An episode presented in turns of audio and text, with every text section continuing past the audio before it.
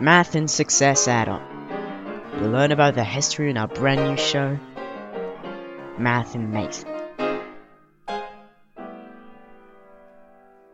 Hello everyone and welcome back to Radio Lyautey. In this episode, we're going to talk about the famous mathematician Alan Turing.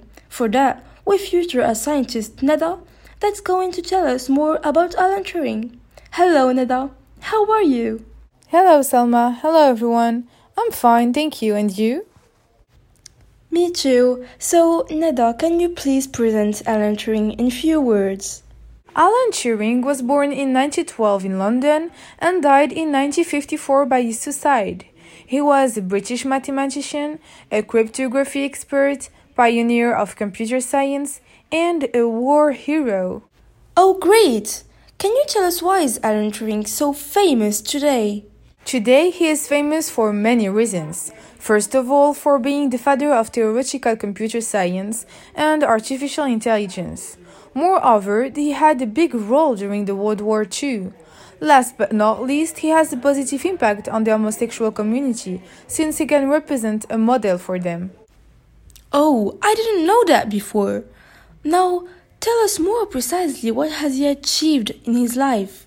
In college, he was interested in artificial intelligence and he postulated the Turing machine. During World War II, he developed a machine that helped break the German Enigma code. And if you don't know, Enigma code was a way for the Germans to transmit messages to each other in secret. But what is the Turing machine? In 1936, Alan Turing delivered a paper in which he presented the notion of a universal machine, now called the Turing machine, and it is capable of computing anything that is computable. We can consider this invention as the precursor to the modern computer that we see today. Very interesting. And uh, what was his role in the World War II?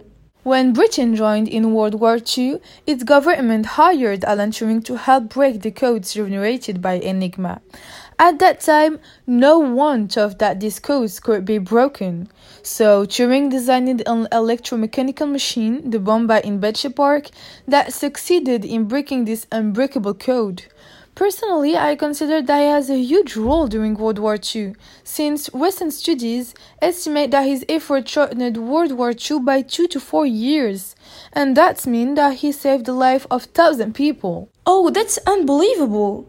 And uh, you told us before that he inspired the homosexual community. Can you tell us more about this part of his life? In 1952, he was persecuted for homosexuality There was a criminal act at that time in the UK.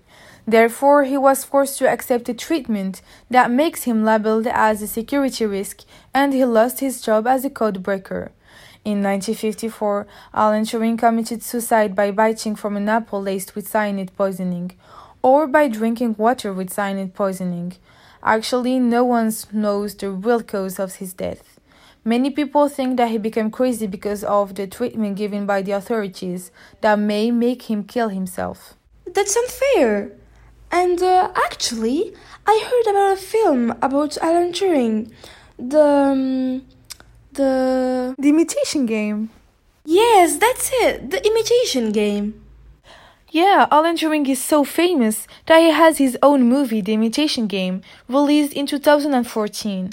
The story concentrates on the period of Turing's life when he breaks the Enigma code with other code breakers in Bletchley Park. I think that this is the end of our interview. Have you anything to add in order to conclude? Actually, to conclude, I have some interesting facts about Alan Turing. As you know, he was persecuted by the British government for being homosexual. And in 2009, the British Prime Minister made an official public statement where the British government apologized to Alan Turing for persecuting him as an homosexual. And fun fact some people think that Alan Turing inspired the Apple logo, which is an apple. Actually, it's a kind of urban legend, according to the designer who created the logo, Rob Janoff. Thank you, Nada, for these interesting informations.